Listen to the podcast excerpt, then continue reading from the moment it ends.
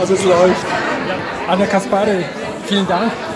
Podcast ist so gar kein Thema. Wie, wie, wie beobachtest du die Podcast-Szene, die seit, seit es Internet gibt, am Schwappen ist und nirgends ankommt?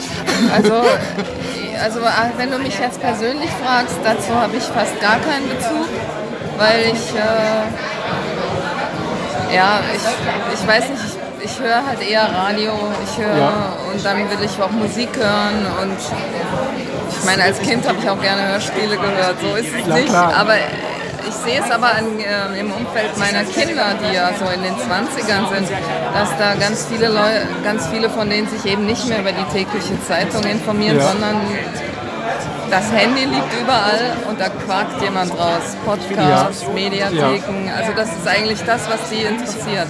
Deswegen bin ich total überrascht, weil das Klischee ist ja immer, dass man denkt, die jungen Leute interessieren sich für nichts. Das ist nicht ja, wahr. Genau. Das ist nur der Weg, der ist eben nicht mehr klassisch Zeitung, äh, sondern, oder die hören leider auch keine, wir haben zum Beispiel beim RBB Inforadio, ne? Ähm, ja. das hören jetzt die 20-Jährigen auch nicht, aber die haben ihre ihr Handy mit Podcasts und Mediatheken, wo sie sich aus der ganzen Welt alles raussaugen.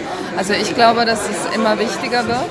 Es ist auch interessant, dass wir immer von Hörern ständig Nachfragen kommen, oh, ich habe das verpasst und ich ja, habe das genau. verpasst, kann ich das noch nachhören? Rechtlich ist es bei uns, wenn Musik drin ist, nur eine Woche möglich. Also deswegen, ich bin Musikchefin. Alles, was Musik und Podcast ist schwierig.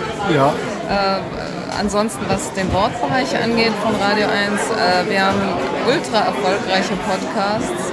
Also gerade auch der mit Bimmermann und Schulz, den uns ja dann Spotify abgekauft haben. Es ging wirklich nur um Geld.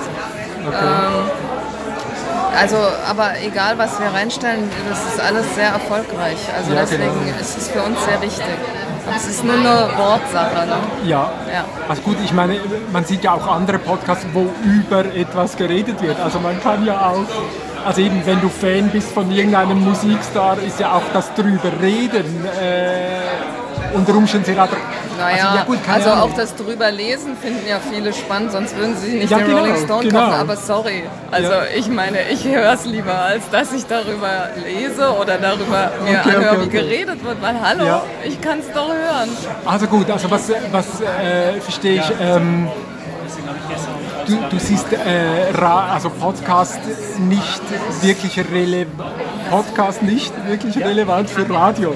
Also, als Zusatzangebot als ist Zusatz, es auf jeden so, Fall ja. äh, sehr spannend für einen Großteil unserer Hörer. Ja. Aber es könnte ja vielleicht auch äh, so als quasi ja, additives Angebot, was genauso wertig auf seine Art ja. ist sein und dann und eben nicht nur ganz wenig, sondern wirklich vielleicht wie so ein Zusatzkanal, den man ja, hat. Genau. Also das würde ich mir schon wünschen.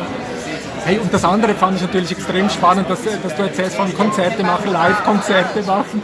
Warum sind Radiostationen nicht zu, zu den Konzert- und Partymachern geworden? Oder werden sie das noch werden? Oder? Naja gut, es ist ja so, dass wir keine Veranstalter, also wir als Öffentlich-Rechtliche ja. können jetzt nicht äh, ein Privatveranstalter werden von Konzerten.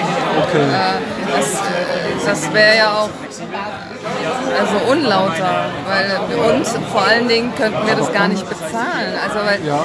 das sind ja horrende Summen, die äh, Bands haben wollen. Also einfach ja, man könnte sich auch als Förderin von junger Musik oder von ja, Newcoms das machen wir ja auch. Ja, aber das genau. ist ja dann, dann können wir aber nicht wahnsinnig viele Eintritt verlangen, weil wir sind ja. nun schon durch die Rundfunkgebühr gefördert. Also eigentlich müssen wir Sachen umsonst machen. Ja, genau. Oder zu einem Selbstkostenpreis. Nein, aber du fragst, warum wir nicht quasi richtige Konzertveranstalter werden. Okay, ja, genau so. Und deswegen geht das nicht. Aber, aber ansonsten, so diesen, das schöpfen wir ja aus bis zum, also wir machen ständig äh, Lounge-Konzerte, Radio ja. 1 Sessions.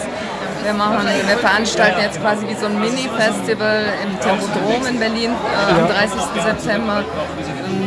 Äh, die schöne Nacht heißt das. Ja. Da spielen ganz tolle Bands ja, und Künstler. Also das machen wir schon und es kostet dann halt auch nicht viel Eintritt, aber wir versuchen wenigstens nicht mit Miesen rauszukommen. Ja. Also deswegen sind wir nicht wirklich Konkurrenz zu großen Konzertveranstaltern. Das ist alles immer so bierdeckelmäßig Goodwill. Ja.